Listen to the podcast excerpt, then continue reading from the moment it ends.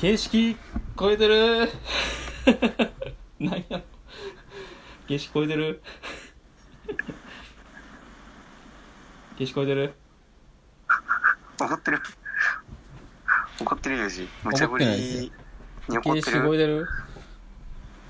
誰に言ってんのそれ。いやみんなに。誰に言ってる。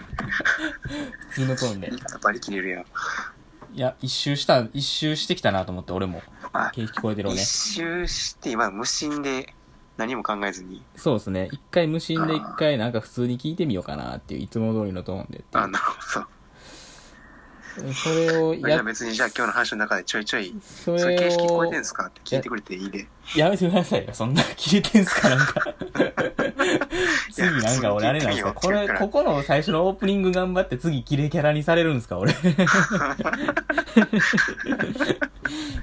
みんなちょっとちょいちょい聞いたろなんか俺も一周してしてきましたねこの形式も次じゃああれっすねちょさ長男か三男っすね一周しましょうみんなで一人を 一人を一人を取り上げていきましょう一周する前にちゃんと自分でやるって言った課題ちゃんとクリアしてからにしよう。どの課題でしたっけ？形式超えてるの後の追加台詞ですよね。そんなんありましたっけ？これ全部記録残ってるからな。うわなんか俺だけあれやなすごいあれやなこのスタートまでのまあいいっすわ。えこの番組言いましたっけ？この番組は。言ってない言ってない。この番組はですねえっと世の中のやっぱり三男に一番成長の機会を与えてあげたいっていう俺たちの親心やからさ。えっとひねくるまくるそんな番組になってます。はーい。よろしくお願いし久々ます。久々なんですよ。なんかもうさっきの1話もそうですけどなんかやっぱ2人会はなんかあれっすね。こういう時もあるんすね。どういう時？なんかなんていうんですかね。最初のこの感じまた。この、すごい、ダラダラやっちゃう感じ。オープニングのね確かに。ということで、はい。はいじゃあ、ダラダラと言われちゃったんで、はいどうぞ行きましょはい。う。で、前回、はい。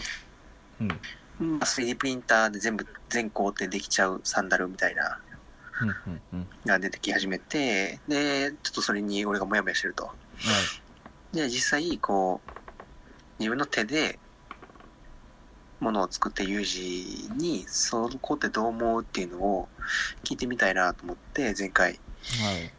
質問したのが、あー前回のラジオなんですけど、で、その時に最後に質問したのが、なんかこう、まあ、その話の中でユージが、そのはい 3D プリンターで全工程できるっていうことは、うん。物を売らずにデータさえ売っちゃったら。うん。どこでも作れるし、でおもろいやん、みたいな話うん。はい。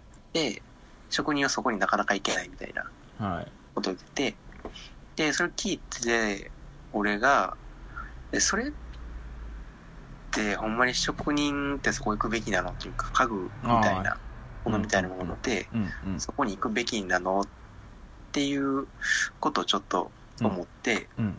それなんでかっていうと、うん。まあ 3D プリンターは機械の性能さえメーカーが上げてくれたら、データを売って、そこで出力される製品っていうものは、ある程度性能が担保されるのかなと思ってて、はいクオリティというか。はい。でもその職人とか、あまあ、デザイン、まあ、家具デザイナーとかが設計した家具、机、椅子みたいなものうん。を、じゃあその誰でも作れるように、うん。あのーホームセンターの材料をどれ使ってくださいとか、どう切ってくださいみたいな、そういう説明書。を売るみたいな、はい。なんかそういうやり方をしたら、その 3D プリンターと近いリリースの仕方が。できるけど。それって 3D プリンターと違って、もう作るのは手やし、人やし、はい。いかようにでもサボれるし、技術の差がめちゃめちゃそこに出てくるよねってなった時に、うん、うん。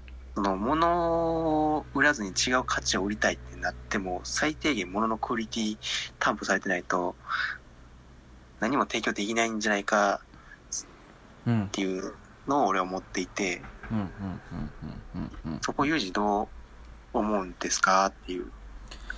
なるほど。そもそも物を、なるほど。物を普及するためにクオリティがある程度いるもんじゃあないる程度いのみたいな。るもんじゃないのっていうところですよね。うーん。じ DIY とかはその自分でやった満足感、楽しさみたいなものがそうなんです。だから、から、そうなんですよ。だから、なんていうんですかね、物を、そういう、物を売ってる感覚がが感じれんかったというか、うん。なんか、え結構、その物売らへん感覚に対しては、うん。はい。可能性を感じてる？うーん、まあさっき土井さんが言った、別に職人はそこに行くべきでもないとは思うみたいな話あったじゃないですか。うん。自分もけど、そう思ってますよ、別に。うんなんか、別にそこと勝負したらあかんやろ、みたいな、逆に。ああ っていうのは。ありますよ。で、うーんと、まあ、物をえ、じゃあ、あ、き、その答え聞く前にもう一個質問していい？はい。え、じゃあそこに行かへんのやったら、どう、次の時代と向き合っていくの？うーん、全部データで作れるっていう話ですか？それとも、それは。いや、そういう、ものを作るけど物を売らないみたいな。ああ、そういう、そっちの話、そ、そこってことですか？なんていうんですかね。そこどういう普及のさせ方っていう話ではなくて、そういう 3D プリンターみたいなデータ化してそうそう、その、作るっていう部分をうんうんうん。手放しちゃうみたいな。うんうんうんうんうん。なんか、今、ユージが言ってくれたみたいな、この話二つ、なんか、ミソがあるのかなと思ってて、はい。軸というか、うん。うん一つは、ものを作るみたいな部分を、うんうん。その、手放しちゃって、うん。売っていう手法の部分と、はい。じゃあその手法によって、いや、物を売らずに、その、ものを供給して、うんうんうんうんうん。なんていうか、うん、物を売らずに別の価値を売ってるみたいな。はい。うんうん、でもそれを、価値を売るために物は、ただであげてるみたいな。うんうんうんうんうんうんうん。はい。うんうんうん。いや、んそういう、なんかその、商品価値の設定の話。はい話、高い何を供給していくのかっていう価値の設定の話と、それのリリースの仕方というか手法の話の二つあって、はい。で、えーっと、俺が聞いたのは、その、なんとなく、じゃあ、物をリリースする、はい。うんうんうん。あ物を手放すやり方は、職人はせん方がいいんじゃないかっていうのをユージが言ってて、うんうんうんうん。俺はそう思うし、共感するけど、じゃあ、その物を売らずに、別の価値を売るみたいな。領域。に、どういう手法で向かっていくのっていう。うんうんうんうんうん。またまた難しいことを。なるほど。いや、でも大事なこことのですよね。手法は、うん例えばユージとか職人とかがするやり方じゃないってことや。物のクオリティを手放すみたいなことは。そうですよね。うんうん。多分、その、なんか、それって、なんか僕のな、僕のし今の業界でもなんか、なんか、職業の、なんていうんですかね。職業区分と言いますか、なんか。うん。多分今働いてる人は多分もうそれできんと思うんですよね。あ、どういうこと？えっと、そのもののクオリティを落とすみたいな話で、えっと、あ今も現役でバリバリやってるる人っていう方たちは、多分、そこがすごい染みついてるというか、そうですね。染みついてるからこそ、なんか、その人たちはもう、そそこで生き切ってくれる、いうん生き切ってもらうしかないんかなっていうのもなんか自分の中でもあ考えてたりしてて。で、うんじゃあ、じゃあ次、次の世代ですよね。僕らみたいな。うん。世代の人が多分次の職人像を考えてる人らが、そこはもう確実に視野に入れていっとかなあかんなっていうのはあるんですけど。うん。えっと、まあ言ってたパラメーターの話ですよね。どういうコントロールができるかみたいな。ええーっっと、と、クオリティ、ものを作りながら、えっと、うんその自分のその100%出せるものも作れるし、えっと、まあ60%で抑えれるというか、とうん。その技術のコントロールできる。それは、なんて言ったんやろ。どう、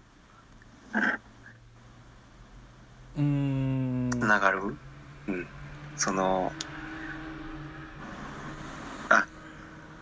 どうつながるっていう。なんていうのかなその物を売らずに別の価値を売るみたいなことと、うんうんうんうん。はいはいはい。それ、そのパラメータをコントロールするっていうのは、全部をそのモノクオリティに自分のエネルギーを特化するんじゃなくてで、ちょっとじゃあそれ時々によっ、て変えていこうよっていう、うん。求められるクオリ。ティとかアウトプットしたい価値にはい。合わせてパラメータ変えようよみたいな。はい。うんうんうん。ちょっとお時間来たんで次行っていいですか？あ、マジか。すいません。この番組が良ければいいねとリツイートお願いします。はい。ありまた次回お会いしましょう。ありがとうございました。がとうございました。